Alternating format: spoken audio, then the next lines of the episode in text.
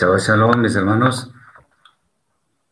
En el día de hoy, con la ayuda del Eterno, vamos a tratar de ver los últimos capítulos de la Masorá, el Evangelio de Yohanan, esperando que todos estos estudios sean de gran bendición para todos mis hermanos.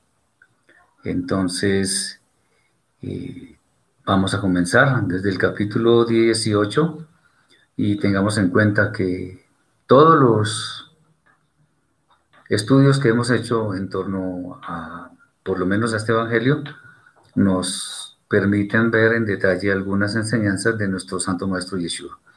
Vamos a comenzar entonces con los versículos 3 al 9 del capítulo 18. Dice así. Por tanto, tomando Yehudá una guardia romana, juntamente con la asignada a los principales Kohanim, sacerdotes, y algunos policías de los Perushim, de los fariseos, fue allí con luminarias, antorchas y armas. Estamos hablando de Judá, acordémonos, de Judas.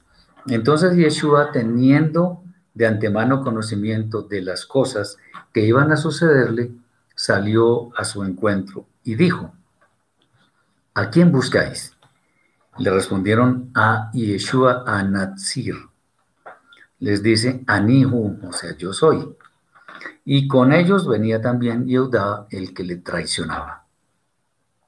Y cuando les dijo Anihu, retrocedieron y cayeron a tierra. Otra vez, pues, les preguntó, ¿a quién buscáis? Y ellos dijeron, a Yeshua a Natsir. Y Yeshua respondió, os dije que yo soy el que buscáis. Por tanto, si me buscáis a mí, dejad que estos se vayan. Al decir esto podemos entender entonces el significado de su ruego. De los que me has dado, no perdí ninguno. Bueno, esto es lo que dicen estos textos. Ahora vamos a mirar qué nos enseñan. Lo que ocurrió con con Judas, fue profetizado anteriormente. De manera que todo lo que ocurrió con este hombre fue anticipado por las escrituras. El injusto apresamiento de Yeshua sería el preámbulo de todos los sufrimientos que habría de vivir en aquel tiempo. El, el, Santo Maestro no tenía esta vez ninguna intención de esconderse, porque él sabía que ya había llegado su hora. Por esta misma razón, él mismo responde, cuando preguntan por él, lo que nos muestra una gran decisión de cumplir lo que el Padre determinó por el designio de su santa voluntad. Dado que era a él y no a otro a quien buscaban, Yeshua aboga por sus talmidim, por sus discípulos, de manera que ninguno de ellos sea apresado con él, pues él es el directo acusado por los judíos que querían que no viviera más. Cuando digo por los judíos, estoy hablando de no todos los judíos, sino de aquellos que eran sus masas eh, enconados contradictores. Bien, esto simplemente es una abrebocas de lo que va a pasar más luego. Espero que haya mucha atención en todo lo que vamos a hablar, porque hay asuntos que son muy importantes. Versículos 10 al 14. Entonces Shimón Kefa, que llevaba un cuchillo largo, lo sacó de su funda e hirió al ayudante del Cohen del sumo sacerdote, y le cortó la oreja derecha. Y el hombre del ayudante, el nombre del ayudante era Maleo. Entonces, o Malco. Entonces Yeshua dijo a Kefa, mete el cuchillo en la funda. La copa que me ha dado el Padre ¿acaso no la he de beber? Entonces la guardia y el tribuno y los policías de los Yehudim prendieron a Yeshua y lo ataron. Y le llevaron primeramente ante Anán, al que llaman Anás, porque era suegro de Caiafa, al que llaman Caifás, quien era Cohen Agadol aquel año. Y Caiafá era el que había dado consejo a los Yehudim del Sanedrín conviene que un solo hombre muera por el pueblo. O sea que de todas maneras, a pesar de tener un sacerdocio que era espurio, que no era, que no era autorizado por el Eterno, igual dio esa advertencia al pueblo. En aquel momento, Kefa muestra su gran impetuosidad al herir al hombre para defender a su maestro. Sin embargo, Yeshua le hace ver que todo lo que está ocurriendo es porque ha sido anticipado por el Padre y es la voluntad eh, divina que eso suceda. Entonces, por esta razón nadie debe oponerse. Tengamos en cuenta otra vez, y eso lo vamos a estar diciendo algunas oportunidades, y es que hay profecías de las cuales Yeshua no tenía ninguna injerencia, no dependían de él para su cumplimiento, porque hay teorías de muchos que dicen que hay muchas profecías que Yeshua cumplió y que solamente dependían de sus acciones. Por ejemplo, montar en un burrito eh, y otras cosas. Pero la inmensa mayoría de profecías no dependían de que Yeshua hiciera algo. Bien, es claro que todo lo que estaba eh, haciendo, lo que se estaba haciendo con Yeshua era, según los temas legales, algo muy arbitrario. Esto simplemente correspondía a una gran animadversión de los adversarios de Yeshua, que llegaron hasta el colmo de desear su muerte y concretarla por medio de los romanos. Este tipo de situaciones ocurren hoy en día y no son, no son raras, son muy frecuentes. Eh, ¿Y eso qué muestra? Simplemente que el ser humano está muy permeado por la maldad. Entonces, para muchos, el, el asunto es que el fin justifica los medios, para un creyente no. Es importante recalcar que tanto Anán como Caiafa, o sea, Anás y Caifás, no estaban ocupando una posición de eminencia claramente, porque fue asignada bíblicamente, porque fue asignada por el Eterno. No, eso fue asignado por los romanos. Esto lo que hace es profundizar la equivocación en cuanto al tema del juicio que se le hizo a nuestro Santo Maestro Yeshua.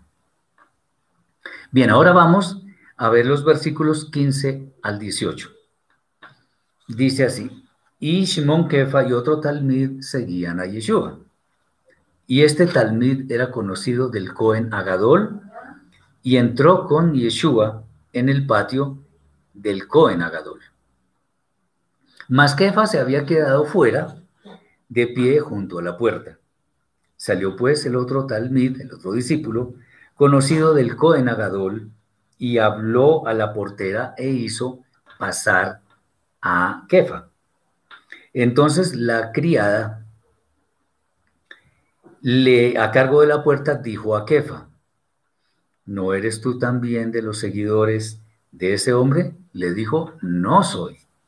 Y los siervos y los policías que habían preparado una fogata estaban de pie y se calentaban porque hacía frío.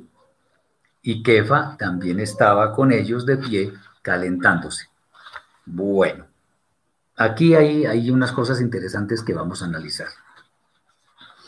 Este texto también aparece en otras Masorot, en, en, en Matitiajo, en Hillel, en, en Meir, pero es, aquí es importante que entendamos qué es un verdadero discípulo.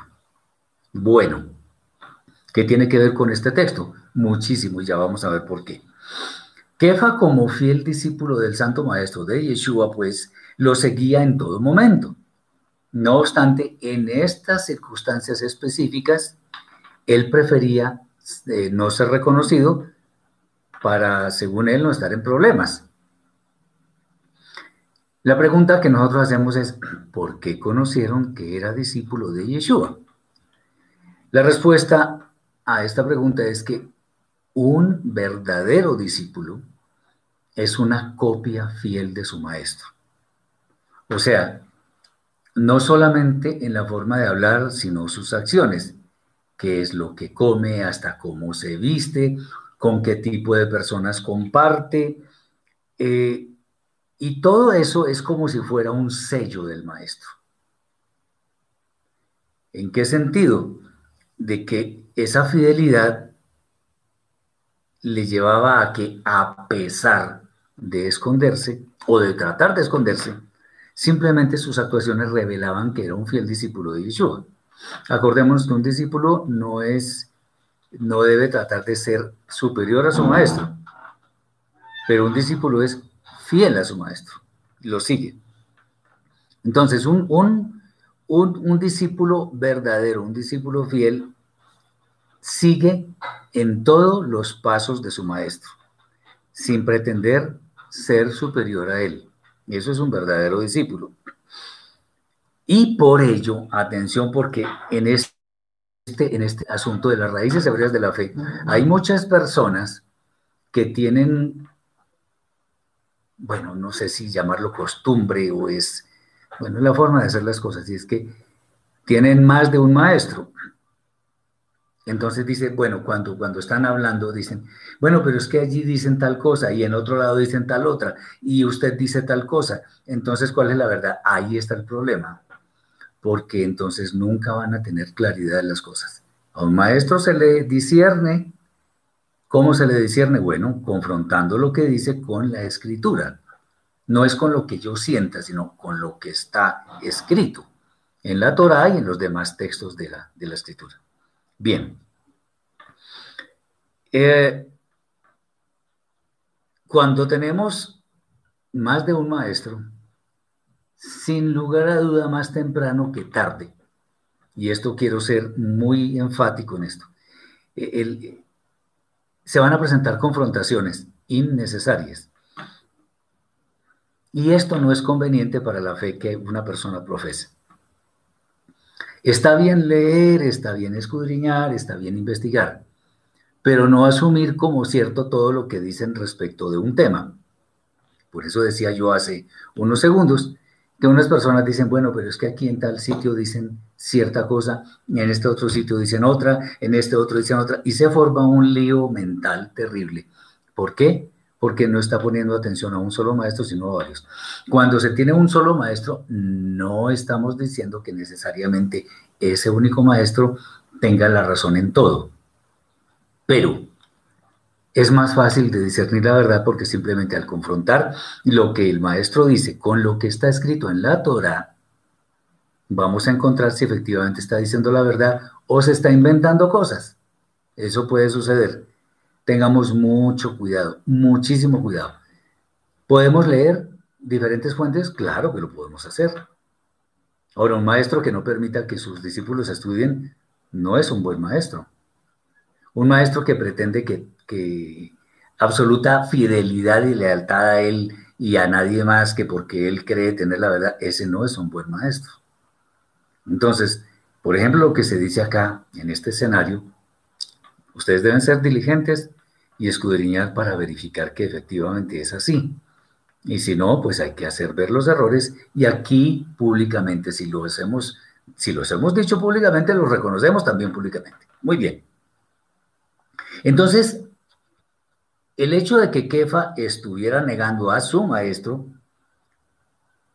lo estaba negando, de ninguna manera escondía que él era discípulo de Yeshua. Al contrario, la forma como hablaba, la forma, lo que hacía, etcétera, etcétera, lo delataba. Y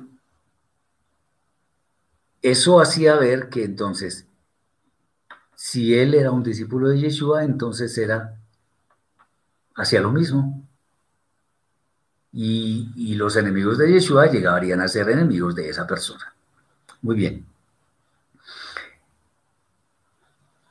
Atención, eh, una, cuando se busca, perdón, cuando se hace un discípulo, un maestro no busca discípulos, un maestro hace discípulos. Entonces, al hacer discípulos, lo que hace el maestro es que estar pendiente de su vida, guiarlo en una dirección definida, por supuesto hacia la verdad, velar por su bienestar y por su aprendizaje. Incluso un, un discípulo verdadero, un discípulo auténtico, le permite a su maestro involucrarse en su vida, de manera que al conocer la vida suficientemente bien, le pueda indicar la mejor dirección en la cual puede ir. Ojo con esto. Se necesita un nivel de confianza muy grande. No es que a cualquier maestro le vamos a permitir meterse en nuestra vida, no. Pero sí debemos tener mucho cuidado, debemos otra vez, otra vez, discernir al maestro. De tal manera que si sentimos que de verdad es de confianza y lo adquirimos como nuestro maestro, le permitimos literalmente meterse en nuestra vida. Porque el maestro lo que va a hacer es procurar el bien de su discípulo. Entonces, tengamos en cuenta que un discípulo verdadero, y ahí yo soy muy reiterativo con esto, es una persona que quiere que le enseñen. Entonces, un maestro no busca discípulos, sino los discípulos buscan maestro, porque solamente de esa forma se puede entender que una persona quiere de buena gana ser enseñada, quiere aprender y en consecuencia, en forma implícita, está permitiendo que su maestro le escudriñe su vida para buscar su bienestar, para que le vaya bien.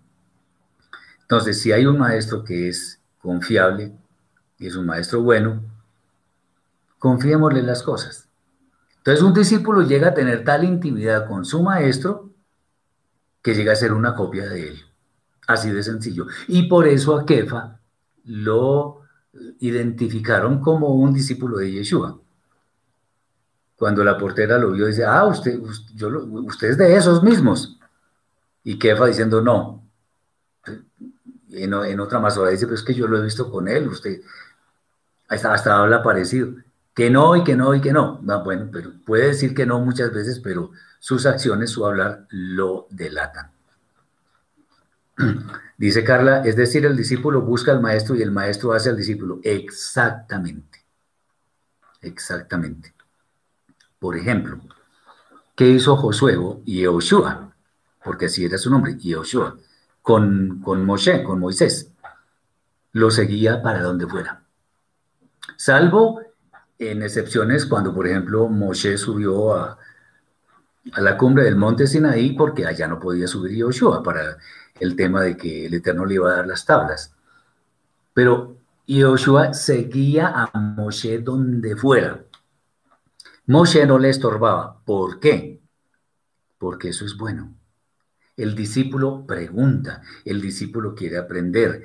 Cuando el discípulo consulta diferentes fuentes, le consulta a su maestro y le dice, mire, aquí dice tal cosa, aquí dice otra cosa, aquí dice otra cosa. ¿Qué podemos aprender de aquí? ¿Cuál de esas, de esas versiones es la verdadera? Etcétera.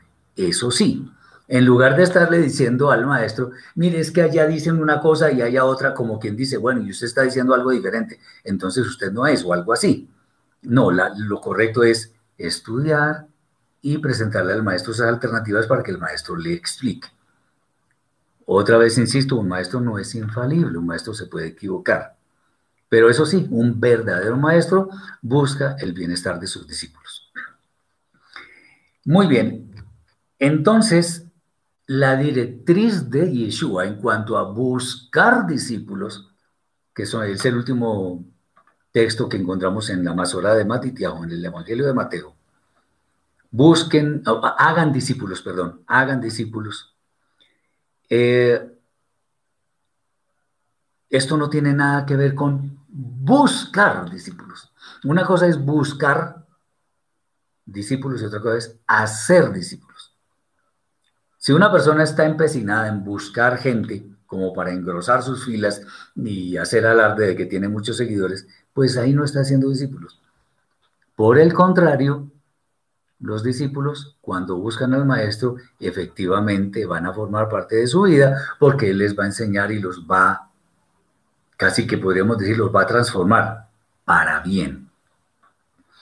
Entonces, cuando una persona quiere aprender, busca un maestro. Y eso significa que si quiere aprender, en consecuencia, se va a dejar enseñar. Y el maestro, por lo tanto, le puede reprender, lo puede animar y simplemente le va a enseñar el camino correcto. Una comunidad en la cual le animan a la gente a pasar al frente y hacer disque una oración de fe. De ninguna manera, y quiero ser muy reiterativo y muy, muy fuerte con esto. Pasen al frente los que van a hacer la oración de fe y no sé qué cosa. Eso no es hacer discípulos. A mí me da mucha pena con los que creen así, pero así no es. Un maestro lo que hace es recibir personas para hacerles sus discípulos sin buscar a toda hora cómo aumentar el número de los seguidores. El número de discípulos lo pone el Eterno. La responsabilidad del maestro es eh, llevar a los discípulos por el camino verdadero. Fíjense, todo esto lo podemos aprender con base en el texto que nos habla de que Kefa estaba negando a su maestro, pero ni siquiera así pudo esconder que era discípulo de él. ¿Por qué? Porque Kefa era un discípulo fiel. Era una copia de Yeshua. Bueno, obviamente guardada las proporciones. Ese es el tema. Tengamos mucho cuidado con esto. Muy bien. Vamos ahora a los versículos 19 al 24. Dice así, entonces el Cohen Agadol preguntó a Yeshua acerca de sus talmidim y acerca de su enseñanza. Yeshua le respondió, yo he hablado públicamente a todos. Siempre expliqué la Torah en la sinagoga y el Bet HaMikdash, que es el templo, donde se reúnen los Yehudim y nada hablé en oculto. ¿Por qué me preguntas a mí? Pregunta a los que han oído qué es lo que les hablé. He aquí, ellos saben lo que les dije. No había terminado de decir esto cuando uno de los policías que estaba presente le dio una bofetada a Yeshua diciendo, ¿así respondes al Cohen Agadol? Yeshua le respondió, si respondí mal, demuestra en qué está mal, pero si como se merece, ¿por qué me golpeas? Y Anás lo envió atado a Caifás, el Cohen Agadol. Dice Hugo, Mateo 28 es un texto que usan los testigos para decir que son los únicos que llevan la palabra. Yo puedo decir que soy el eterno y no por eso soy el eterno. Yo puedo decir lo que quiera, pero eso hay que confrontarlo con la escritura. Entonces, pues ellos, ellos tendrán que dar cuenta ante el eterno. Simplemente, y eso pues no nos merece mayor comentario. Versículos 25 al 27. Y Shimón Kefa continuaba de pie calentándose. Le dijeron pues, ¿no eres tú también uno de sus seguidores? Él negó y dijo, no soy. Le dice uno de los ayudantes del Cohen Gadol, familiar de aquel que le había cortado la oreja. ¿No te vi yo en el huerto con él? Y de la misma manera Kefa negó otra vez y enseguida cantó el gallo. Era muy evidente ante la insistencia de Kefa de no ser descubierto, sigue negando a su maestro. Esta realmente fue una gran equivocación, porque no debemos negar a Yeshua de ninguna forma. Por supuesto, hemos de considerar las difíciles circunstancias que Kefa estaba viviendo en aquel momento, por supuesto. Nosotros tenemos la evidencia de las escrituras para no caer en conductas que lleguen a negar al Santo Maestro. Recordemos lo que él mismo dice. El que me negare delante de los hombres, yo también le negaré delante de mi Padre que está en los cielos. Yo no sé ustedes, pero yo a esas palabras sí les tengo físico terror, negar a Yeshua. Cosa que muchos han hecho, y eso hay que decirlo. Muchas personas han negado a Yeshua. Bueno, pero ese no es el tema de acá. Versículo 28. Aquí empieza un tema muy interesante para los que conocen cómo es el asunto de las fiestas del Eterno. Pongamos mucha atención acá porque esto, para quienes no, no, lo han escuchado, puede cambiarle su óptica respecto de lo que hizo Yeshua. Vamos a verlo. Versículo 28 dice así: Desde el tribunal de Cayafa llevaron a Yeshua al pretorio. Era de madrugada y los que lo llevaron no entraron en el pretorio para no impurificarse y poder comer Pesaj, o sea, Pascua, que es una de las fiestas del Eterno. En este texto, este versículo 28 y en el siguiente capítulo, el capítulo 19, existen las evidencias, clarísimas además, de que la cena que Yeshua realizó con sus discípulos no era la cena de Pesaj.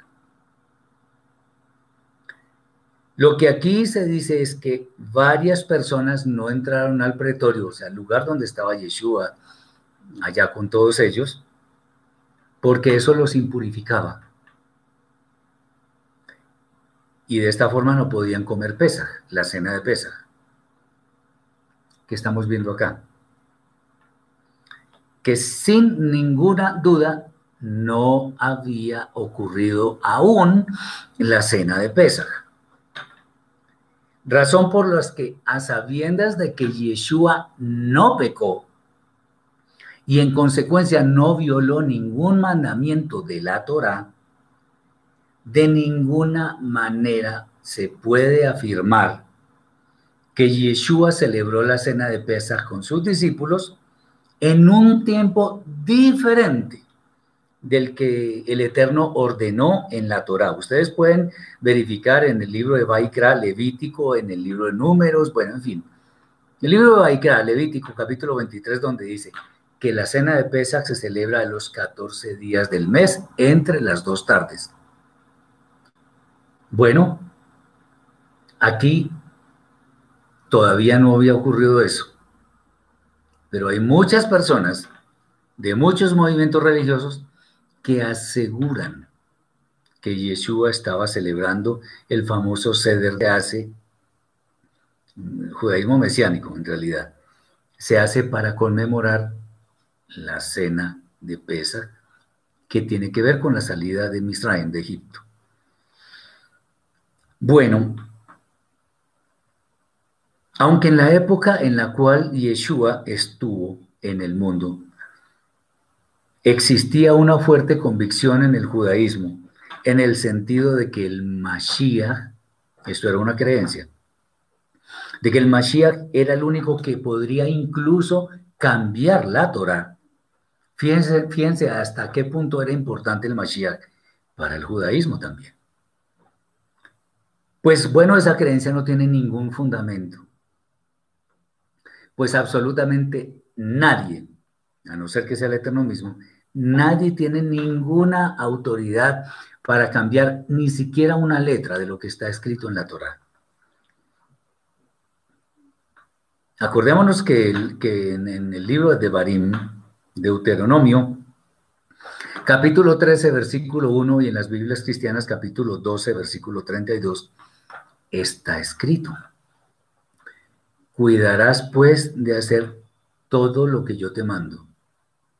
No añadirás a ello, ni de ello quitarás. O sea, a la Torah no se le puede añadir ni quitar absolutamente nada porque hacerlo es una terrible violación de la Torah. Es un pecado grave. El Mashiach, Yeshua, es la persona que mejor nos mostró y nos dio ejemplo de cómo guardar la Torah. Así que de ninguna manera él mismo intentaría cambiarla, porque esto sería llevar al error a, miles, quizá millones de personas. Hecha esta aclaración, Yeshua no podía cambiar la, la, fecha de la celebración de la cena de Pesach, porque entonces sería una grave transgresión de la Torah. Pero como ya sabemos, Yeshua no pecó. Bien, Dice Roger, un discípulo debe estar dispuesto a ser un discípulo y nadie lo puede obligar a hacerlo, ya que creo que no todos poseemos los mismos talentos. Sí, de acuerdo, pues que eso es, escoger ser discípulo de X maestro es una decisión eminentemente personal. Muy bien. Bueno, vamos a ver, de pronto, no, de pronto no, si el Eterno lo permite, vamos a ver más textos en el siguiente capítulo que nos atestiguan que Yeshua no celebró la cena de pesa con sus discípulos. Seguimos, versículos 29 al 40. Espero que esté claro esto que acabamos de decir. Salió pues Pilato a ellos y, dice, ¿qué acusación traéis contra este hombre? Respondiendo, le dijeron, si éste no estuviera haciendo lo que no nos está permitido, no te lo habríamos entregado a juicio. Mentira, eso no es cierto. Entonces les dijo Pilato, tomadlo vosotros y juzgadlo según vuestra ley. Le dijeron los Yehudim, a nosotros no nos está permitido colgar en el madero a nadie. A ah, eso sí, pero incitaban a los romanos a hacerlo. Esto dijo tratando de dar a entender de qué muerte moriría. Entonces entró Pilato otra vez en el pretorio y llamó a Yeshua y le dijo, ¿eres tú el rey de los Yehudim? Yeshua le respondió, ¿dices esto por ti mismo o te lo dijeron otros de mí? Respondió Pilato, ¿acaso yo soy Yehudí, judío? tu nación y los principales de los Kohanim te entregaron a mí. ¿Qué fechoría hiciste? Yeshua le respondió, mi reino no es semejante a los de esta generación. Si mi reino fuera semejante a los de esta edad presente, mis súbditos pelearían para que no fuera entregado a los Yehudim. Pero mi reino no es de aquí. Le dijo entonces Pilato, así que tú eres rey. Yeshua respondió, tú lo acabas de decir. Yo para esto he nacido y para esto he venido a esta edad presente para dar testimonio de la verdad. Todo aquel que es de la verdad, oye mi voz. Le dice Pilato, ¿qué es la verdad? Y habiendo dicho esto, salió otra vez a los Yehudim que estaban allí y les dijo, yo no hallo en él ningún delito, pero es vuestra costumbre que os suelte a uno en Pesach. Fíjense que a un Pilato dice que todavía no se había celebrado Pesach. ¿Queréis pues que, que os suelte al rey de los Yehudim? Gritaron otra vez diciendo, no a este, sino a Bar Rabá. Y Bar Rabá era un delincuente común. La idea que tenían los judíos, no todos, era quitarle la vida a Yeshua a cualquier precio. No obstante, muestran una religiosidad hipócrita cuando dicen que a ellos no les es permitido colgar a alguien en un madero. Un madero es como un poste, un árbol, algo así, no es una cruz. En otras palabras, querían dejar que otro diferente de ellos realizara eso, ese colgar a Yeshua, para no violar la Torá. Recordemos que Rav Shaul, por allá en el capítulo 1 de la Carta a los Romanos, dice, no sé si es uno o dos, me disculpan porque no recuerdo en este momento, cuando dice que, que nadie tiene excusa para decir que no conoce al Eterno, pero también dice algo. Y es que tan culpable es, o estoy parafraseando porque no lo dice así, tan culpable es la persona que ejecuta una falta como quien conesta con ella. Entonces tengamos eso en cuenta. Bien. Lo cierto es que esta gente estaba cometiendo muchas violaciones contra la Torah. No, dice, es Bar Rabá, no Bar Abá, sino Bar Rabá, es diferente. Bien, eh, esta es una característica de los hipócritas, cometer muchas violaciones de la Torá en forma disimulada, pero las cometen porque a los ojos del Eterno lo están, las están cometiendo. Como acabo de decir hace unos momentos, esto también demuestra que no se había celebrado la cena de Pesaj. Pues Pilato dice que era costumbre soltar a alguien para la fiesta. Entonces, eh, esto significa que la fiesta no había sucedido.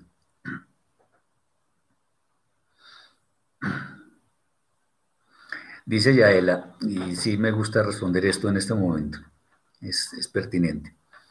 Le pregunté al pastor de la iglesia evangélica que iba sobre la traducción de la Biblia hebrea al español, Reina Valera, etcétera. Me dijo que Dios ha puesto maneras para poder interpretarla. ¿Eso es violación? No, es que lo que pasa es que, a ver, puede ser violación. ¿Cuál es el tema? El tema es que en el cristianismo, perdón por lo que voy a decir, pero, pero y lo digo porque yo fui cristiano también, hace muchísimos años. En el cristianismo normalmente hacen lo que se les antoja, interpretan como se les antoja y cumplen como se les antoja. Entonces hablan de que el domingo es la, el día para guardar, que la, la, la Torah fue abolida y una cantidad de tonterías. Perdón, pero es la verdad. Entonces, el judaísmo, que es el que más ha guardado el legado de la Torah, es el que nos enseña, además porque el judaísmo fue muy anterior al cristianismo. Y el judaísmo nos enseña, y yo lo he comprobado por muchas, de muchas formas, que eso sí es cierto. Y es que existen cuatro niveles de interpretación de la Torah, que son el Peshat, el Remes, el Drash y el Sod. Pero bueno, no vamos a hablar de eso ahora. Y además, hay que mirar el contexto de los, de los textos como ya explicamos en, otro, en otra charla que hicimos. Y el contexto de un texto no necesariamente son los versículos que están antes o después de él. Puede ser un capítulo que está mucho después o mucho antes. Puede ser otro libro de la escritura. E incluso puede ser toda la escritura misma.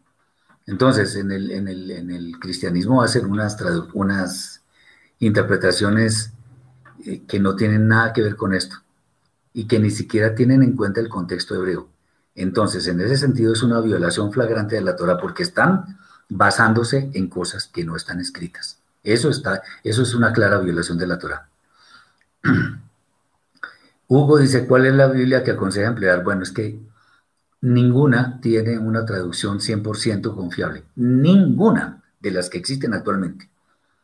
Pero podemos usar las que tenemos, y tener un maestro que nos ayude, un maestro. Es que si nosotros tenemos una Biblia, digamos, buena, llamémoslo así, y no tenemos un maestro, no estamos haciendo nada. Tenemos que buscar un maestro.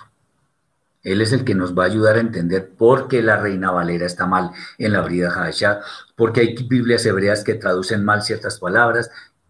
Eso no lo vamos a saber en forma autodidacta, de ninguna manera tenemos que aprender algo de la lengua hebrea. Hay muchas cosas, eh, Hugo. Entonces, yo le aconsejo que busque un maestro, especialmente un maestro de las raíces hebreas de la fe, para que pueda ser encaminado en la verdad escritural, no en lo que dicen los pastores o lo que dicen los rabinos también, porque muchos rabinos se equivocan y, y en forma muy, casi que muy escandalosa. No es el caso hablar de eso en este momento. Marcelita dice que si Yeshua tuvo entre sus discípulos a mujeres, aparte de los doce. Pues sí, claro, por supuesto, pero es que a ella no les era dado enseñar. Por ejemplo, las hermanas de Lázaro, su amigo, Miriam y Marta, ellas eran discípulas de él, lo conocían, inclusive, fíjate lo que, lo que dice, por ejemplo, cuando, cuando él iba a, a volver a la vida a Lázaro, que ellas hablaban de la resurrección porque tenían conocimiento y sin duda el maestro les enseñó muchas de esas cosas.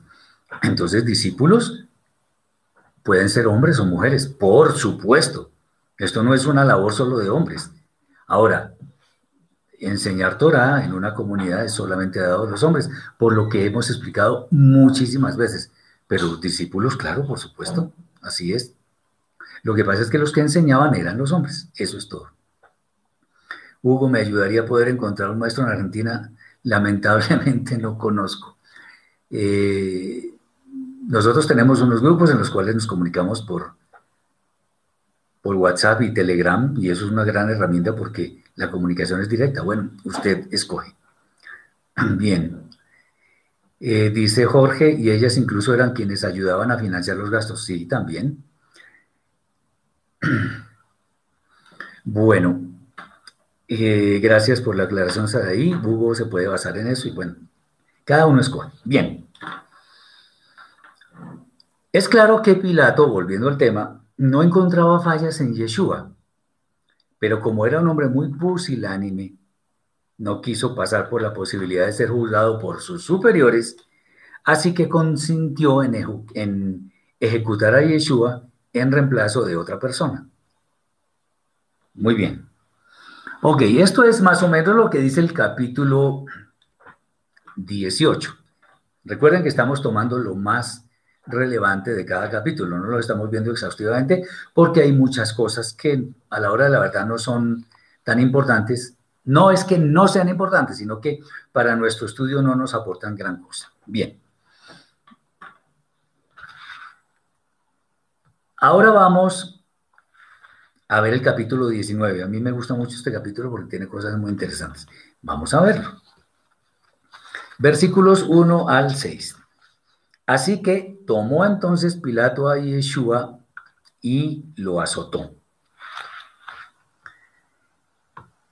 Eh, y los soldados trenzaron una corona de espinas, se la incrustaron en la cabeza y lo vistieron con un manto de color púrpura y se acercaban a él diciendo, viva el rey de los Yehudim. Y le golpeaban el rostro. Otra vez salió Pilato y les dice, mirad, os lo traigo fuera para que sepáis que ningún delito he hallado en él. Entonces salió Yeshua llevando la corona de espinas y el traje de púrpura. Y les dice Pilato, he aquí al hombre. Y cuando los principales de los Kohanim, de los sacerdotes, y los policías lo vieron, gritaron diciendo, al madero, al madero. Les dice Pilato, tomadlo vosotros y clavarlo, clavadlo al madero, pues yo no hallo delito en él. Muy bien.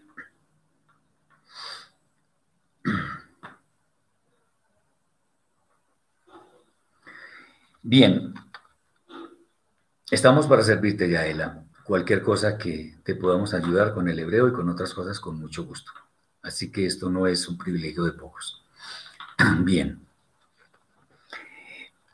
Respecto de esto que acabamos de leer, Pilato siguió su, yo lo diría casi que pantomima, su actuación, para no ser juzgado. Fíjense la hipocresía, el miedo a perder ciertos privilegios y azotó a Yeshua, independientemente de que eso fuera injusto. O sea, todo lo que se hizo con Yeshua fue injusto. Es interesante saber que el santo maestro, Yeshua, nuestro Mashiach, a él le pusieron una corona de espinas para burlarse de él. Pero de hecho, sin darse cuenta, estaban profetizando que evidentemente él iba a ser rey en un futuro. Entonces, aún los malos hacen cosas que pueden ser profecías. Recordemos las palabras del profeta Bilam, al que muchas Biblias lo llaman Balaam. Dijo cosas excelsas acerca del pueblo de Israel. Y era un profeta que resultó siendo un malvado. Bien. A pesar de todo, Pilato insiste en que no encuentra ningún delito en Yeshua. Pero sin importar esto, les, les entrega al maestro para que hicieran con él lo que ya habían tramado muchos, lo cual había de terminar con su muerte colgado en un madero. Pilato, por no hallar culpa alguna en Yeshua, se limita a dejar que él sea colgado. Los deja. Bueno, aquí lo tienen. Yo no, no encuentro ninguna falta en él, pero bueno, ya es problema de ustedes. No, es problema de él también. Él tenía autoridad para para no permitir que fuera colgado. Pero la escritura se tiene que cumplir. Recuerden eso, hermanos. Bien. Pilato, por supuesto, no es un ejemplo a seguir. Eso es clarísimo. Él no tuvo carácter para defender a Yeshua. A sabiendas, porque lo dijo varias veces, no una, sino varias veces, que no hallaba ninguna falta, ningún delito en Yeshua. Todas nuestras obras habrán de ser tenidas en cuenta. Recordemos eso. Especialmente en los casos en los cuales seamos indolentes con quienes son inocentes de toda culpa. Mucho cuidado con eso. Bien. Versículos 7 al 13. Le respondieron aquellos Yehudim, nosotros tenemos una ley y según la ley debe morir, porque se hizo a sí mismo el hijo de Elohim. Cuando pues Pilato oyó esta palabra, se atemorizó más de lo que ya estaba. Y entró al pretorio de nuevo y dice a Yeshua, ¿de dónde eres tú?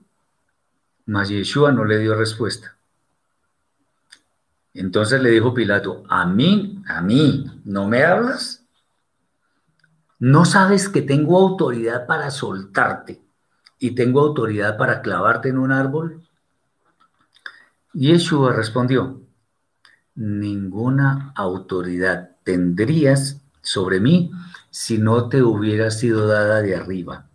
Por esto, el que me entregó a ti mayor culpabilidad tiene. Por estas palabras, Pilato procuraba ahora soltarlo. Mas los Yehudim que estaban allí gritando decían, si sueltas a este, no mostrarás lealtad al César todo el que se hace rey contra el César se levanta. Uy, palabras graves. Al oír estas palabras, eh, Pilato no vio otra alternativa, para él obvio, y llevó afuera a Yeshua y se sentó en el tribunal en el lugar llamado enlosado y en hebreo Gabatá. Muy bien. Los judíos enemigos de Yeshua porque no eran todos los judíos, dicen que según sus leyes, él debía morir porque supuestamente se hizo a sí mismo hijo de Elohim. Lo cierto es que Yeshua no se hizo a sí mismo hijo de Elohim, sino que su vida y elección por parte del Padre Celestial, sumado esto a su obediencia, lo cual era evidente, le hicieron hijo de Elohim, además de su condición de primogénito. Tengamos en cuenta algo, y es que un cargo normalmente se gana es por méritos, el reconocimiento. Miren, hay muchas personas, lo he visto y seguramente mis hermanos también, que en alguna red social algunas personas se presentan como evangelista fulano de tal, pastor no sé qué, profeta natal, apóstol tal cosa. ¿En serio? Porque estén diciendo que son apóstoles, pastores, evangelistas, ¿lo son realmente? No, no, no, no, así no es. Eso es muy grave, porque eso también tiene un tufillo de orgullo, de arrogancia, deseos de ser superiores o de creerse superiores a los demás. Tengamos mucho cuidado con esto. Lo que tenemos que tener es humildad a toda prueba. ¿Para qué me voy a presentar yo como apóstol de no sé qué? ¿Soy apóstol? ¿En serio? Empezando porque ni siquiera saben qué significa apóstol. Tengamos mucho cuidado con esto. La ignorancia de Pilato en los temas espirituales se hace evidente cuando dice, cuando Pilato dice que él tiene autoridad para soltarlo o colgarlo en un madero. Pero Yeshua le aclara que en realidad él recibió esa autoridad. Este es el caso de que cuando, por ejemplo, nosotros le damos la gloria al Eterno por todo, cuando, cuando, perdón, cuando no le damos la gloria al Eterno por todo, vamos a recibir un castigo muy severo. Vamos a ser juzgados muy duramente. Pilato, después de estos eventos, ustedes lo pueden comprobar, sencillamente pasó al olvido, nunca más se vuelve a mencionar. Eh, John dice que se puede decir de una tradición del mundo hebreo una noche antes de Pesach, llamada Korban Hagigah. Sí, eso era lo que estaba celebrando Yeshua. Pero eso lo veremos después en otro escenario cuando hablemos directamente del tema, aunque ya lo hemos comentado en varios videos. Pero sí, esa era la tradición. Por lo tanto, ni siquiera se estaba con matzah y por eso tenía vino, porque en, en Pesach de ninguna manera está ordenado tomar vino. Bien. Javier dice su propia concupiscencia los hace profetas. Exactamente. Y Jorge nos dice, además, ¿quién los constituyó como tales? Entonces es mejor no tener un título y que las personas reconozcan a una persona como algo. Una persona puede ser reconocida como profeta sin necesidad de que él esté proclamando serlo, o, puede ser, o, reconocen a una persona como maestro sin que la persona esté diciendo yo soy el maestro. Pueden reconocer a una persona como, bueno, como todas esas cosas. Eso se reconoce. Eso no es que yo me abro de un título y ya diga que yo soy, pues. No, no, no, no, no. Olvidémonos de eso. Aún los malvados, aún los malvados, saben cuando una persona es inocente. En el caso de Pilato, quiso soltar a Yeshua, en realidad en el fondo él quería hacerlo. Pero dada la presión que este hombre sintió hasta el último momento, no vio otra alternativa que condenar al sadik, al justo. Pues tuvo temor de que al César, que era su superior, llegaran noticias de que él no le era leal lo que podría acarrearle una gran sanción o de pronto hasta la muerte misma. Muy interesante todo esto. Seguimos con el capítulo 19, versículos 14 al 18. Eh, dice así, y era la preparación de Pesach como la hora sexta. Uy, esto me gusta. Y dice a los Yehudim, he aquí vuestro rey. Ahora sí, Pilato está entregando a Yeshua. Entonces ellos gritaron, fuera, fuera, al madero. Les dice Pilato, ¿me pedís que crucifique a vuestro rey? Respondieron los principales Coanim, no tenemos más rey que al César. Uy. Entonces se lo entregó para que fuese clavado al madero. Tomaron pues a Yeshua y cargando él mismo un madero, salió hacia el lugar llamado Gilgulet lo que llaman Gólgota, que significa calavera, donde lo clavaron al madero y con él a otros dos, uno a cada lado y Yeshua en medio.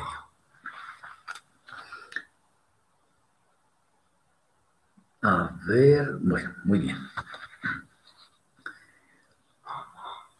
Este texto contiene unas palabras sumamente reveladoras, y es que estaban en la preparación preparación de pesa porque era la hora sexta. Recordemos que la fiesta, o sea, el, evento más bien, ocurre más o menos a la novena hora del día.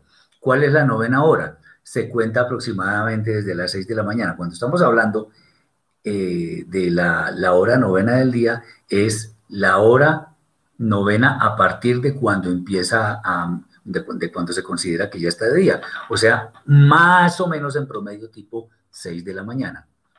De las 6 a las 12 son 6 horas y de las 12 a las 3 de la tarde son 9. Son, son 3 horas que sumadas a las otras 6 nos da 9. Y estaban en la hora sexta, o sea, estaban a mediodía.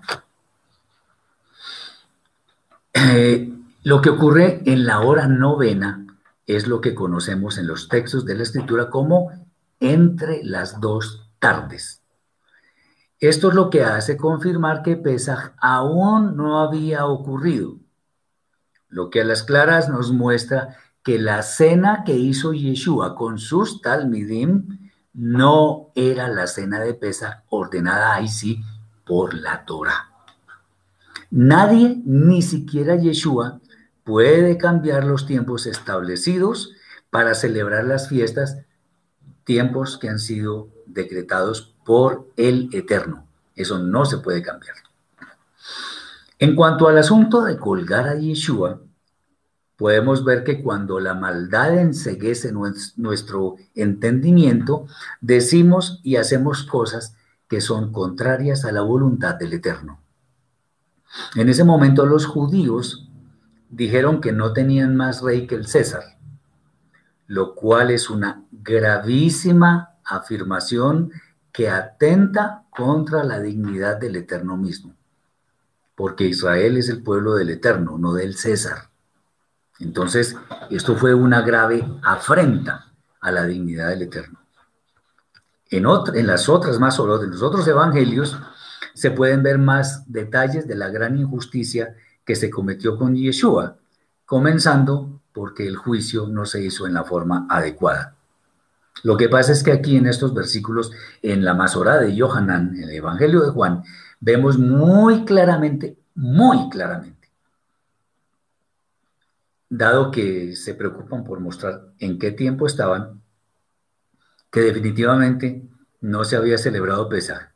Y esto significa, sin lugar a ninguna duda, que la cena que hizo Yeshua con sus discípulos no era la cena de Pesach. De hecho, tampoco es lo que dicen en las Biblias comunes que, conocemos, institución de la cena del Señor. No, Yeshua no instituyó nada. Él lo que hizo fue cumplir Torah. No, él no inventó nada de nada. Por eso, cuando no conocemos el trasfondo hebreo de la escritura, empezamos a decir cosas que no corresponden con lo que verdaderamente está escrito. Bien, eh, dice Jorge, con eso estaban rechazando al Eterno. Exactamente, mi hermano. Rechazar a Yeshua equivale a rechazar al Eterno, no porque sean el mismo, sino porque Yeshua es una obra maestra del Eterno para la redención de nuestros pecados intencionales.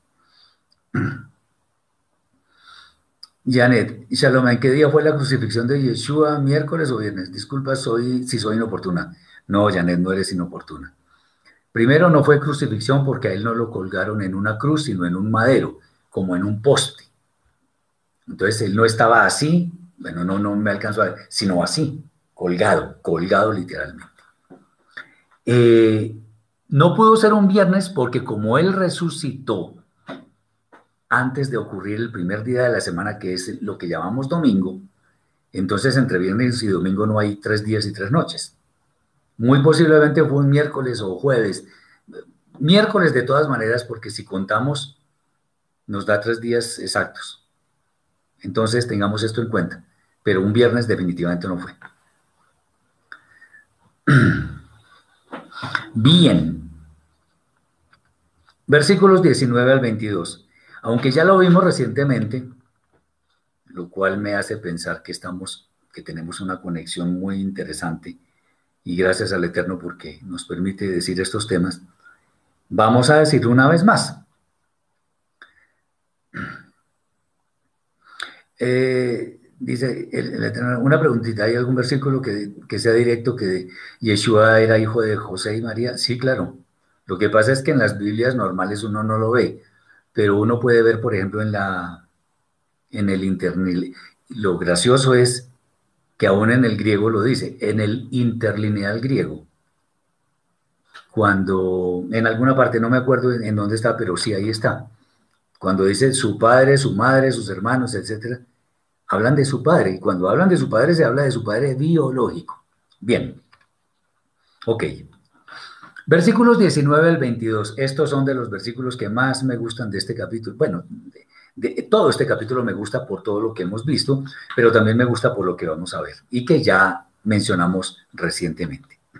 Y Pilato escribió un título y lo puso sobre el madero y estaba escrito, Yeshua Anotzri, rey de los Yehudim. Este título, por tanto, voy a leer despacio para que sepan qué, qué estaba pasando. Este título, por tanto, lo iban leyendo muchos Yehudim que pasaban, muchos judíos que pasaban. Porque el lugar donde Yeshua fue clavado al madero estaba cerca de la ciudad y había sido escrito en hebreo, latín y griego.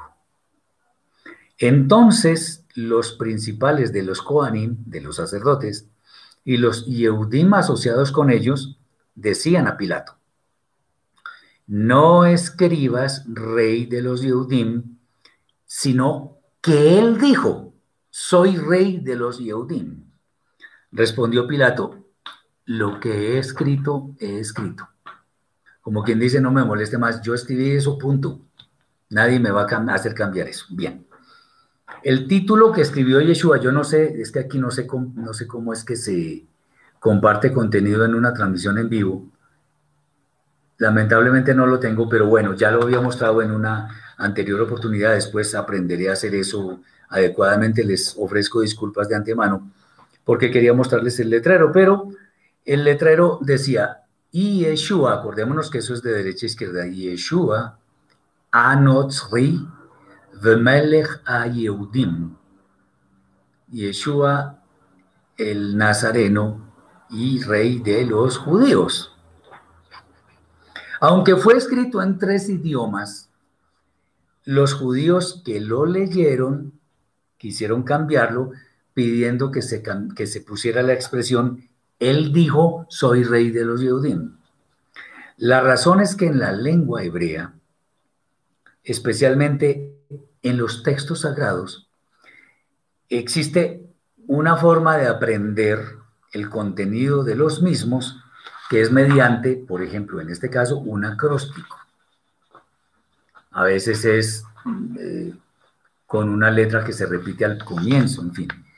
Y ese acróstico en este preciso caso evidencia el nombre del Eterno, situación que también revela que a Yeshua le fue dado un nombre que es sobre todo nombre, y eso sin dudas es el nombre sagrado del Eterno, lo cual en ninguna manera implica que Yeshua y el Eterno son el mismo. Eh, Jesús dice, ¿por qué no lo aceptaron como rey de los judíos? ¿No era el tiempo? Los tiempos los marca el Eterno. Y efectivamente no era el tiempo, porque cuando Él vino por primera vez, hizo el rol de profeta. En este momento que está en los cielos, está oficiando como, como Cohen, como sacerdote. Y cuando vuelva, ya no será siervo sufriente, sino que será rey y juez. Entonces, en este momento él no podía mostrarse como el Mashiach, eh, el Mashiach rey, quiero decir. Ay, muchas gracias, eh, Jackie. Johanan 6:42 decían, este no es Yahushua, el hijo de Yosef, no conocemos a su padre y a su madre. ¿Cómo es que ahora dice descendido del cielo en la Biblia israelita? Ahí dice eso, y en el interlineal griego dice claramente también lo que está diciendo mi hermana. Mi padre, eh, eh, este, no conocemos a su padre y a su madre. Todos sabían quién era el padre y la madre de Yeshua. Muy bien. Entonces, ¿cómo se evidencia? Pues que la primera palabra de Yeshua es la Yod. Anotzri, la primera letra es la E. Vemelech, la, la primera letra es la Bav. Ayeudim, la primera letra es la E. Yod, E, Bav, E. Esas son las cuatro letras del nombre sagrado del Eterno. Por eso los judíos que pasaban y vieron ese letrero, dijeron, uy, no, no, no, como quien dice, cambie ese acróstico, porque si cambiara el acróstico ya, se, ya, ya no se veía el nombre del Eterno. Pilato dijo, lo que escribí, escribí y punto. Muy bien. Eso obviamente les causó indignación a aquellos judíos, pero ellos no podían cambiar nada. Así que para la posteridad queda la remembranza de esta imagen, que revela una gran verdad que nadie, absolutamente nadie puede cambiar. Pilato se negó a cambiar lo escrito, de manera que quedó grabada la una verdadera profecía que muestra que Yeshua es el representante del Eterno en la tierra. Los judíos contradictores de Yeshua se, negan, se negaban a aceptar tal cosa. Entonces, aquí vemos que hasta los malvados pueden ser instrumentos del Eterno para que formen parte de una profecía, en este caso el letrero que puso Pilato en tres idiomas. Ahí se está diciendo que Yeshua es el representante del Eterno. Qué cosa tan hermosa. Versículos 23 y 24.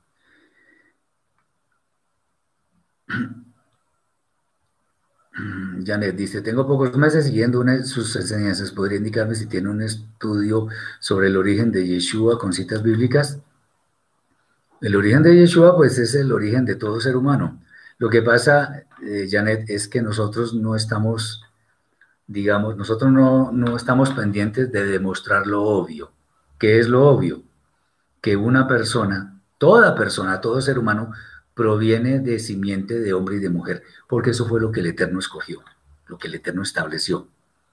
Más bien habría que ver con citas bíblicas donde dice que Yeshua es divino.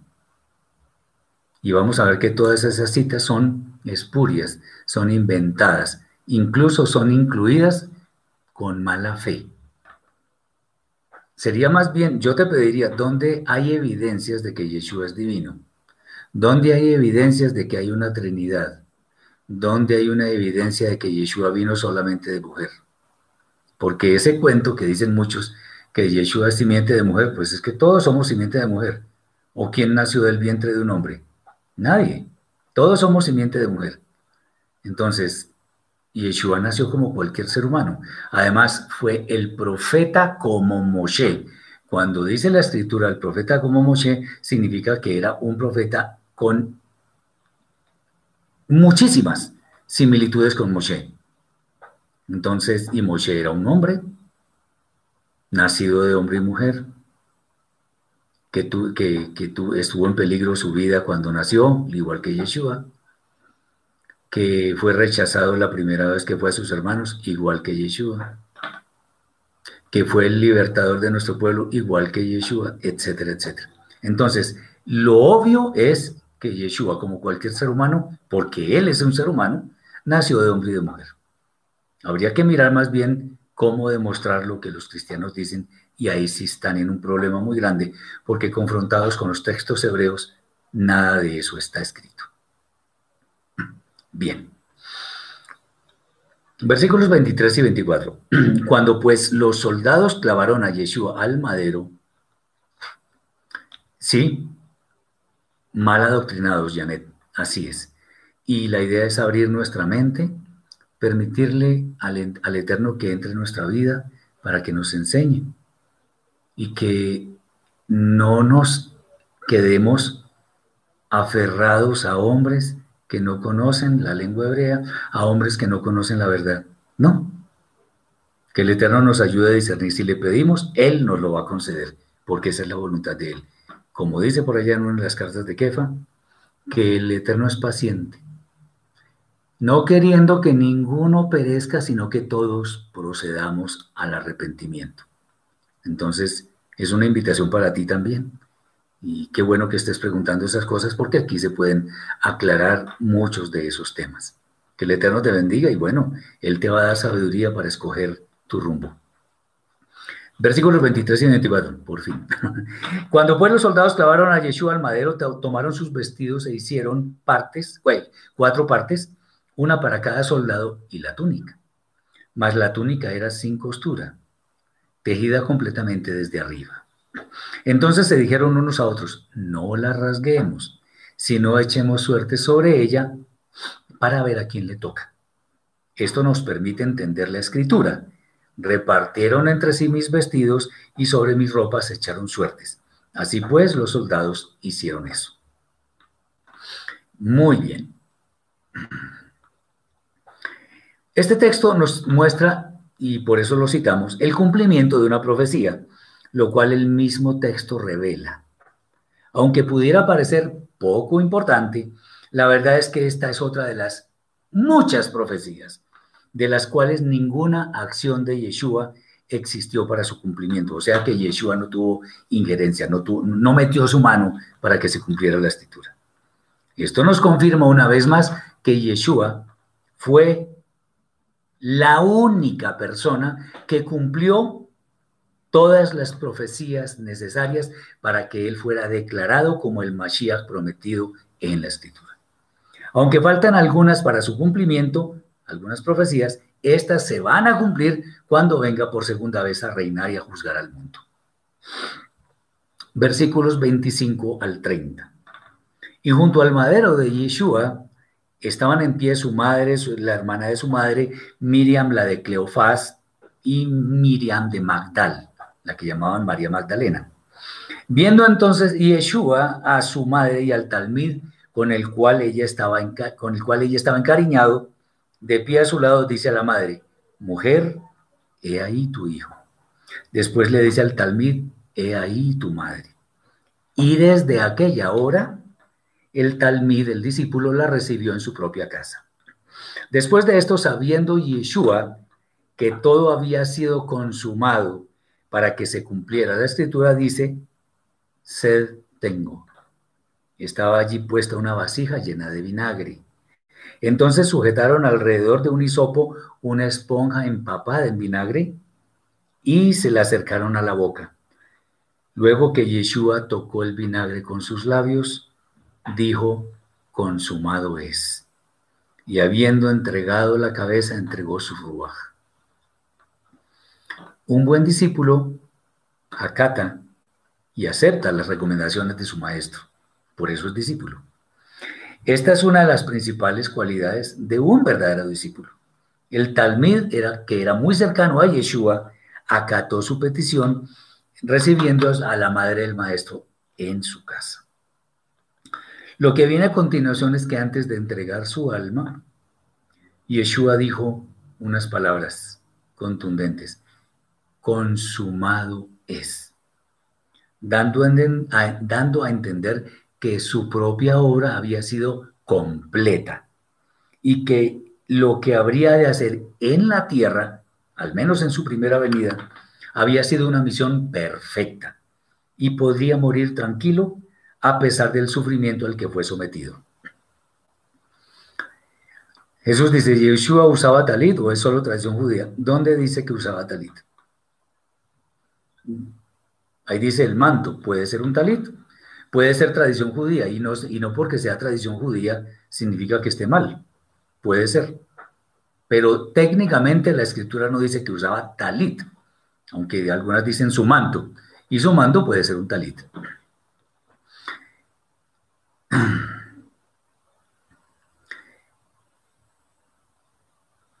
Muy bien, bueno, seguimos.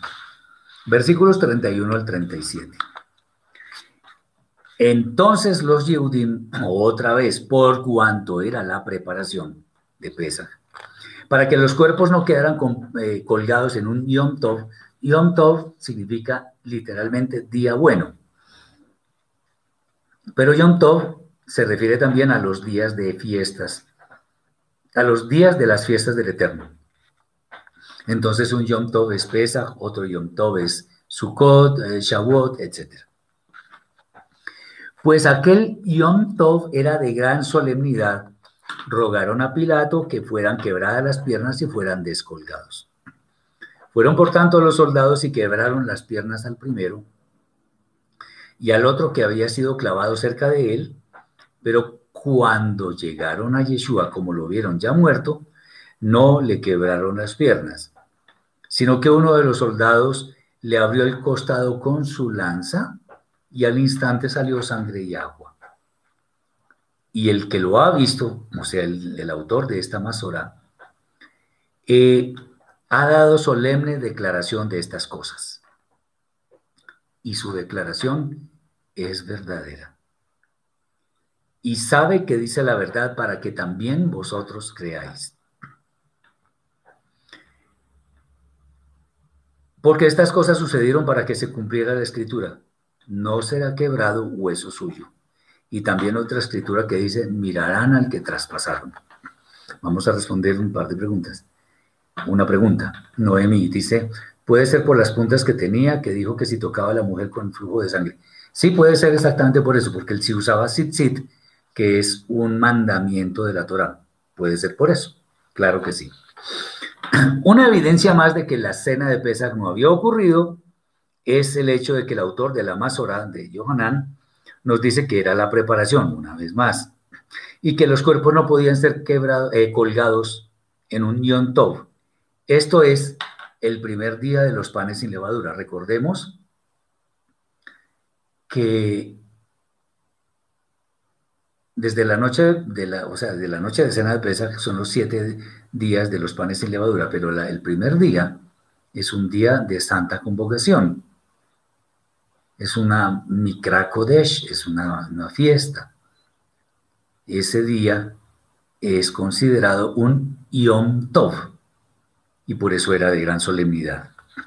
La cena eh, de Pesach se celebra en la noche y esa noche sigue al momento en el cual el cordero era inmolado, o sea, al, al, cordero, el cordero es inmolado a las 3 de la tarde. Y ese cordero es el que se come en la noche.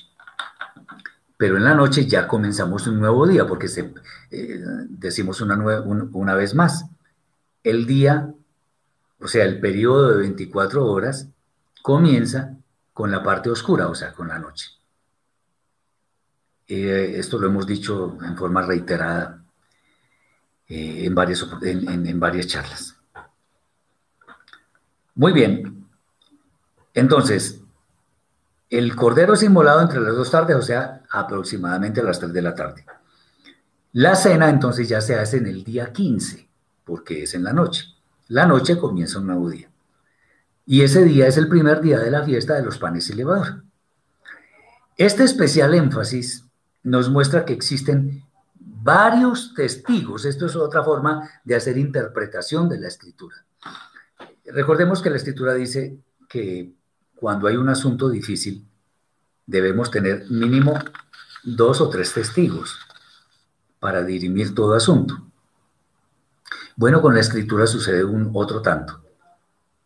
Cuando nosotros deseemos saber si el fundamento de algo que se dice es sólido, debemos buscar otros textos que avalen eso que se está diciendo en un texto determinado. Muchas veces los textos son igualitos porque dicen exactamente lo mismo. Y sirven como testigos porque son de otros autores que escribieron antes o después. Entonces son testigos que sirven para demostrar que el fundamento de un texto es sólido. Eh, entonces, este énfasis que hemos hecho nos sirve para afirmar sin temor a equivocarnos que Yeshua definitivamente no celebró la cena de pesas con sus discípulos, por lo menos esa vez.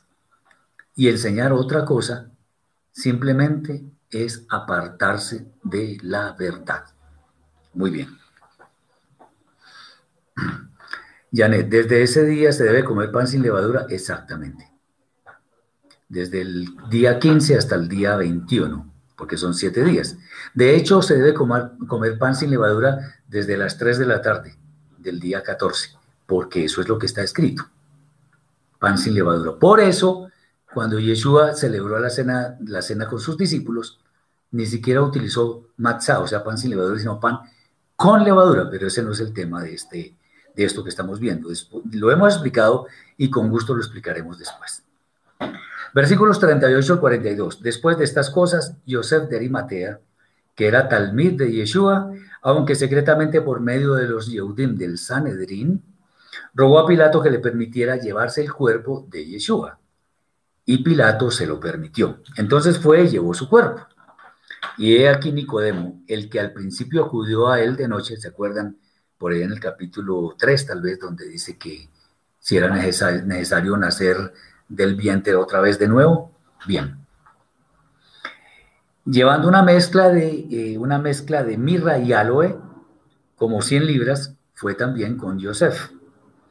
Tomaron pues el cuerpo de Yeshua y lo envolvieron en lienzos con especias aromáticas, según es costumbre sepultar entre los Yehudim. Y en el lugar donde fue clavado el madero había un huerto, y en el huerto un quever nuevo, un sepulcro nuevo, en el cual nadie había sido puesto allí aún Allí pues, por causa de la preparación de los Yehudim y porque el caber estaba cerca, pusieron a Yeshua. Este texto nos permite asegurar que, que Yeshua fue sepultado, él murió, y que su muerte no es ninguna ficción ni algo parecido. lo que además confirma que Él no es el Eterno porque el Eterno no puede morir. Además, ¿por qué no puede morir? Porque no es un hombre. Así de sencillo. Entonces no hay Trinidad ni cosa parecida. Vamos ahora al capítulo 20. Vamos a ver los, los, los primeros 18 versículos. Vamos a hacerlo rápidamente. El primer día después del Shabbat, siendo aún oscuro, Miriam de Magdala, habiendo llegado muy temprano al Keber, vio quitada la piedra del Keber, del sepulcro.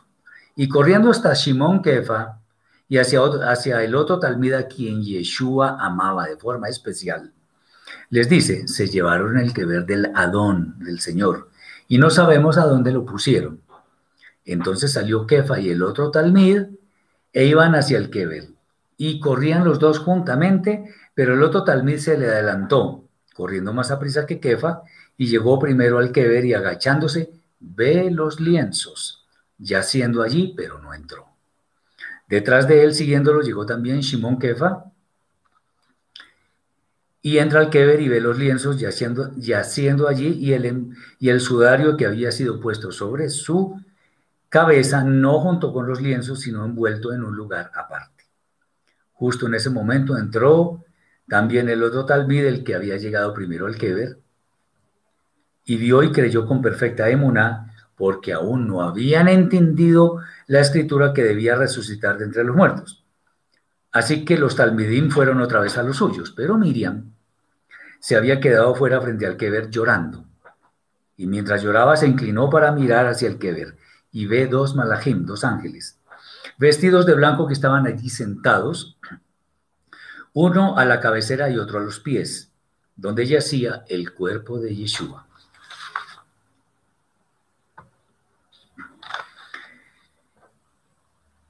Y ellos le dicen, mujer, ¿por qué lloras? Les dice, porque se llevaron a mi Adón y no sé dónde le pusieron. Dicho esto, se dio la vuelta y vio a Yeshua de pie sin saber que era Yeshua. Yeshua le dijo, mujer, ¿por qué lloras? ¿A quién buscas? Ella pensando que era el jardinero le dijo, Adón, si tú te lo llevaste, dime dónde lo pusiste y yo me lo llevaré. Yeshua le dijo, Miriam. Ella volviéndose le dijo, Raboní. Yeshua le dijo, no me toques, porque aún no he subido al Padre, pero ve por ti misma a mis hermanos y diles, subo a mi Padre y a vuestro Padre, a mi Elohim y vuestro Elohim. Miriam de Magdala salió para decir estas cosas y dar las buenas nuevas a los Talmidim. He visto al Adón. Esta narración es una evidencia de la resurrección de Yeshua siendo el primero que resucitó, pues es las primicias de la resurrección, como está escrito por allá en 1 Corintios capítulo 15 versículo 23. El hecho de que aparezca también en las otras Masorot, en los otros evangelios, eh, nos indica claramente que este fue un suceso que fue presenciado por muchas personas, de manera que dicha resurrección es un evento real que merece toda nuestra credibilidad. Miriam lloró creyendo que se habían llevado el cuerpo del maestro, pero los malajim estaban allí como testigos de lo que había sucedido. Finalmente ella reconoce a Yeshua, quien le habló y le dijo que no le tocase. Sobre esto hay que decir que lo que está escrito no se refiere a no tocarlo físicamente, sino a no aferrarse a él físicamente, a que se quedara aquí en la tierra, pues él habrá de volver.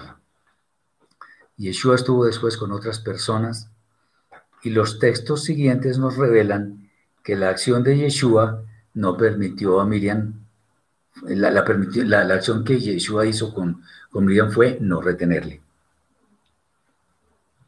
Bien. Luis Hernando, eh, la Reina Valera dice en Mateo 1.18 que Jesús fue engendrado por el Espíritu Santo. No, ahí está terrible, eso no es. Yeshua fue engendrado por una palabra dicha por la Rúa HaKodesh. Una vez más, y esto es algo que no le gusta a muchas personas, pero lo voy a decir sin anestesia para que me entiendan. El Espíritu Santo no existe, eso no existe, eso es un invento cristiano porque no existe una Trinidad. Existe el Espíritu de Santidad, no el Espíritu Santo. El Espíritu Santo no existe, no es una persona, eso no existe. Bien. ¿Resurrección y reencarnación es lo mismo? No, reencarnación no existe. La reencarnación es un concepto pagano, eso no existe. Resurrección sí, reencarnación no. Murió y despertó porque el Eterno lo resucitó, simplemente, y es las primicias de la resurrección, como lo acabo de decir y lo he dicho muchas veces anteriormente.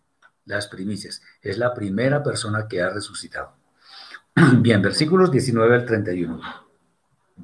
Acercándose a la caída del sol de aquel día, el primero después del Shabbat, o sea, el primer día de la semana, y estando el lugar donde estaban los Talmidim con las puertas cerradas, por miedo de los Yehudim que gobernaban el pueblo, Yeshua se les apareció en medio de ellos y les dice, Shalom Alejem, o sea, paz a ustedes. Y habiendo dicho eso, les mostró las manos y el costado. Entonces los Talmidim, al ver al Adón, se llenaron de profunda simja, alegría, gozo. Así que les dijo otra vez, Shalom Alejem. Como me envió el Padre, así también os envío. Y habiendo dicho esto, sopló y les dice, recibid la Rúa Hakodesh, no el Espíritu Santo, recibid el Espíritu de santidad. A los que le han sido perdonados sus pecados, los perdonaréis, y a cuantos les han sido retenidos sus pecados, se los retendréis. Pero Tomá, uno de los doce, el llamado Teom, o sea, mellizo, no estaba con ellos cuando se apareció Yeshua, por lo que otros talmidim le decían, hemos visto al Adón. Pero él dijo, excepto que vea entre sus manos la señal de sus clavos y en su costado introduzca mi mano, de ningún modo creeré. Ocho días después, sus talmidim se encontraban de nuevo reunidos dentro de la casa, Tomá con ellos. Vino Yeshua estando a las puertas cerradas y se apareció en medio y dijo, Shalom Alejem. Luego dijo a Toma, acerca tu dedo, mira mis manos y acerca también tu mano y métela en mi costado. Y no seas incrédulo, sino creyente. Respondiendo Tomá, mi Adón y mi juez. No eso de Señor mío y Dios mío, ahí no dice eso. Mi Adón, mi Señor y mi juez. Yeshua le dice, ¿por qué me has visto, crees finalmente? Benditos los que no vieron y creyeron. Eso es para nosotros. Benditos los que no vieron y creyeron. Yeshua hizo, por supuesto, muchas otras señales milagrosas en presencia de sus talmidim, las cuales no están escritas en este rollo, pero estas han sido escritas para que creáis que Yeshua es el Mashiach, ven Elohim, hijo de Elohim, y para que teniendo emuná tengáis vida por sus méritos. Eh, dice Jorge, al recibirles, recibir el Espíritu de Santidad, los estaba consagrando para la causa del Eterno. Pues ya ellos estaban siendo consagrados, sino que les estaba confirmando que iban a recibir el Espíritu de Santidad. Y por supuesto, sí, por la causa del Eterno, eso es claro. El Espíritu Santo, no, Espíritu Santo no existe. Dice Janet, el Espíritu Santo es uno de los siete atributos del Eterno. No, Espíritu Santo no. Santidad sí, Espíritu de Santidad sí. Eso es diferente. Jesús dice, ¿Yeshua es omnipresente por sus apariciones después de la resurrección? No. Hemos dicho mil veces que Yeshua no es omnipresente, porque él precisamente por eso fue que mandó después la Rúa Kodesh, porque no es omnipresente, porque no puede estar en todos lados. La Rúa Kodesh sí. No es omnipresente porque Él no es el eterno. El único, único que es omnipresente es el eterno, nadie más. Eh, Mari dice, retener, retener los pecados es porque previamente le fueron retenidos en los cielos por el Eterno y no al revés. El cristianismo afirma lo contrario, interpretando erradamente como si tuvieran autoridad. Exactamente. Yo no lo hubiera podido decir mejor. Así es, tal cual. Muy bien. La aparición de Yeshua a sus nos revela que él tenía un cuerpo incorruptible y, sin limitaciones materiales. Por eso pudo pasar las paredes sin ningún problema. Pues no requirió una puerta abierta para entrar donde ellos estaban.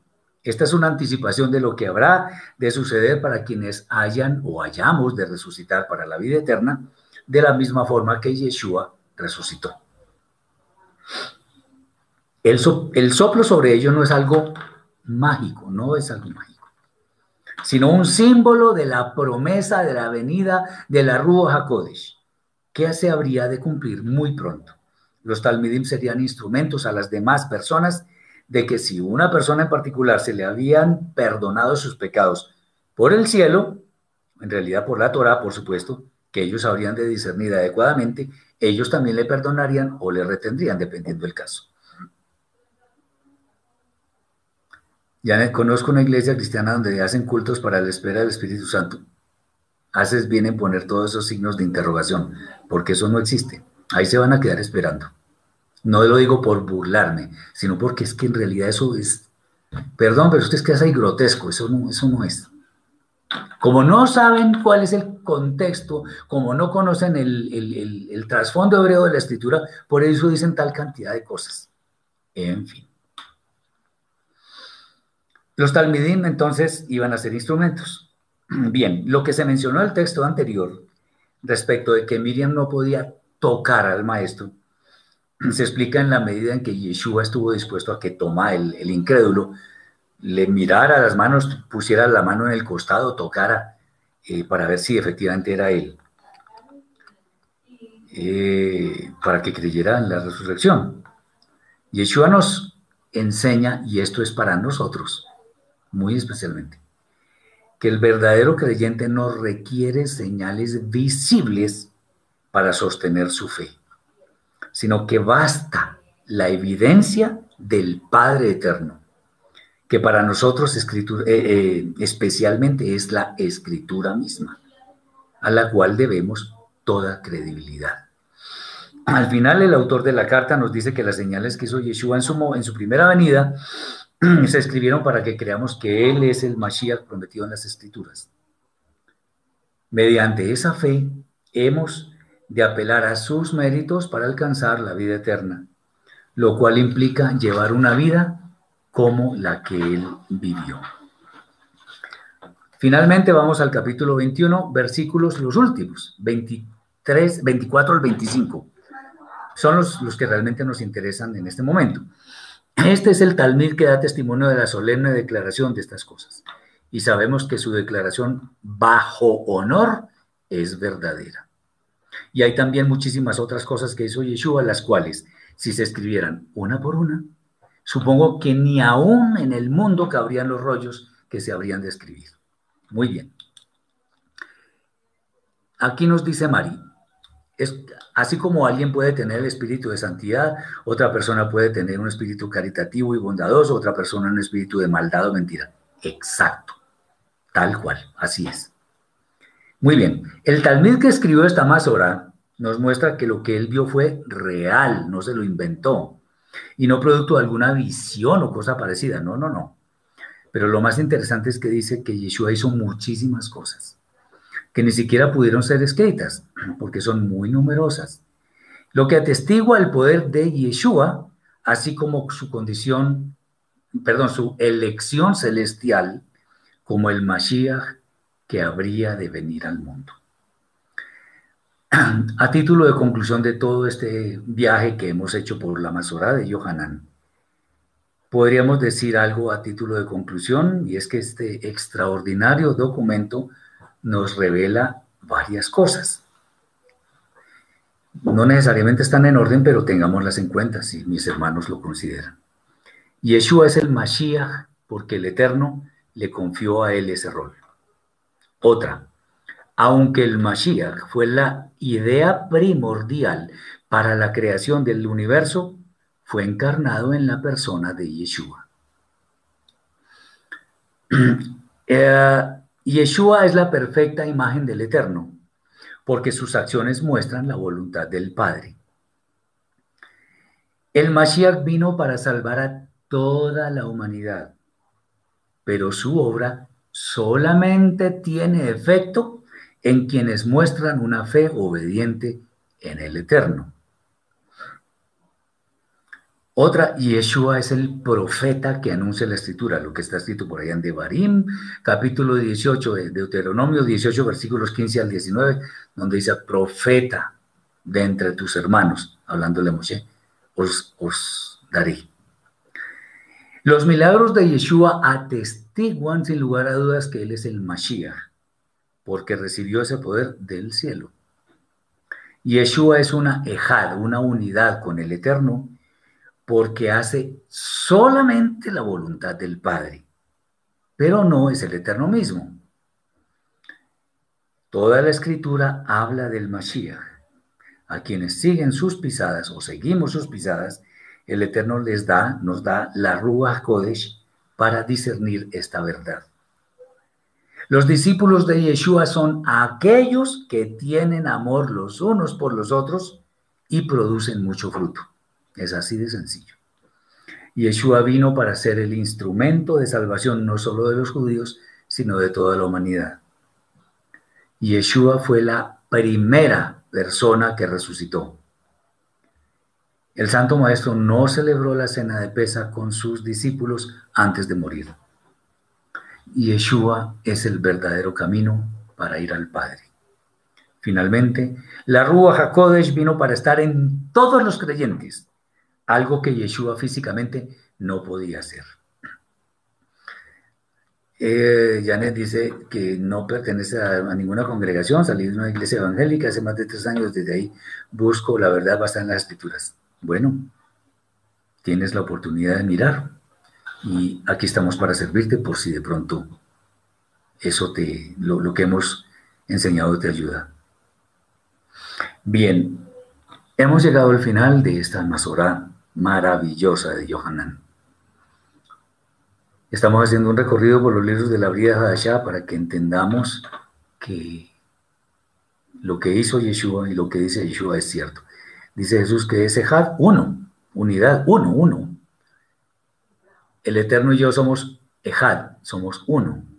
El marido y la esposa son Ejad, son uno. Son Basar Ejad, o sea, una sola carne. Uno. Bien. Entonces, este, esta, esta nos sirve mucho para conocer el carácter de Yeshua, muchas de sus obras y muchas verdades que no están en las otras Masorot. Espero que el Eterno bendiga sus vidas abundantemente.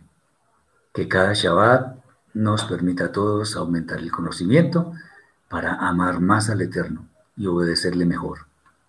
Que este día sea de gran gozo para todos, para mí lo es. Tengo muchos motivos y espero que ustedes y sus familias sean abundantemente llenos de salud física y espiritual. Eh, una última pregunta, dice Manuel, ¿cuál es la diferencia entre Shejina y Ruach? Es que la Shejina es lo que llaman normalmente la presencia del Eterno. Ruach, la palabra Ruach significa aliento, viento. Muchos también lo, traducen como espíritu. Pero Ruach es eso, aliento. Y cuando se habla de la Ruach HaKodesh, muchas veces se habla también de la Shejina, porque la Ruach HaKodesh es así como la presencia del Eterno estuviera en cada uno de nosotros. Bien. Espero que esto haya sido entonces de bendición para todos. Espero que nos encontremos en las próximas oportunidades y les deseo a los que no han terminado su Shabbat, les sigo diciendo Shabbat Shalom. A los que están terminando su Shabbat Shavuotov, muchas bendiciones para todos. Shalom.